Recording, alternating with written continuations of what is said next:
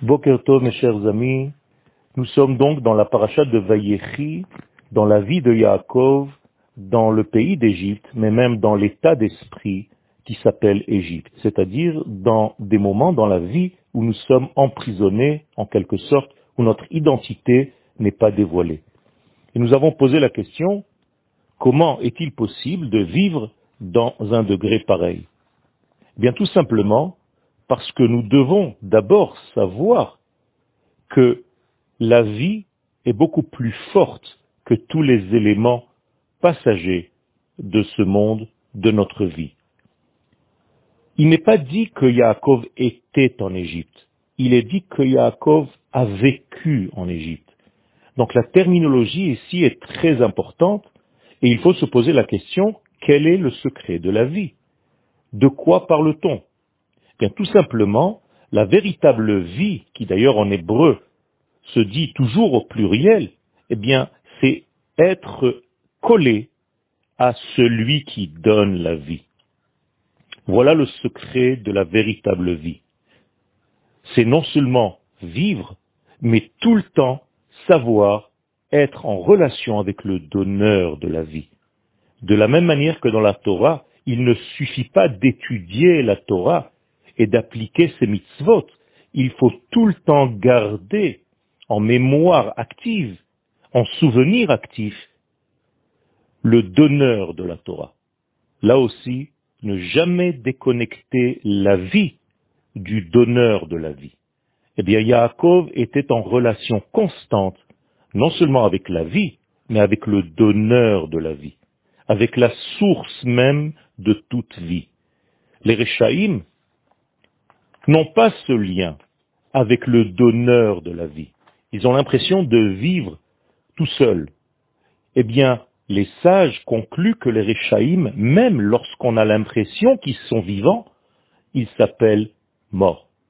Alors qu'un sadique, même après sa vie, étant donné qu'il est tout le temps relié au donneur de la vie, eh bien, il est appelé vivant. Donc, la mesure de vie, l'intensité de vie est différente entre les personnes. Les personnes qui vivent avec la conscience de recevoir ce cadeau par le donneur de la vie vivent beaucoup plus intensément que ceux qui n'ont pas la conscience de vivre depuis le donneur de la vie. Et il y a en réalité quelque chose qui peut nous donner la mesure de l'intensité de notre vie. C'est la joie. La simcha que nous ressentons dans notre vie, dans notre nefesh, dans notre âme, eh bien, augmente au fur et à mesure que la vie, la véritable vie du donneur de la vie circule à travers nous. Un homme heureux, un homme qui est tout le temps dans un état de simcha, je dirais, vit beaucoup plus que quelqu'un qui ne vit pas dans cet état de simcha permanent.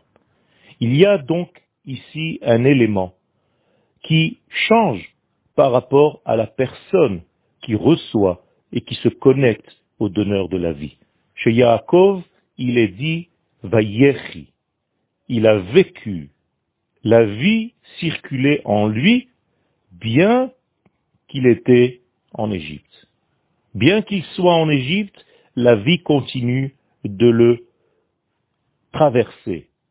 Parce qu'il savait, Yaakov, que tout est illusion, que l'Égypte ne représente qu'une écorce, mais que derrière cette écorce se trouve et la vie et le donneur de la vie.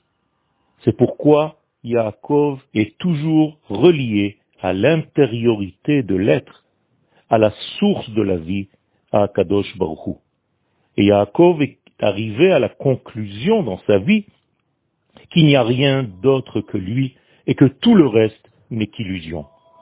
Yom Tov.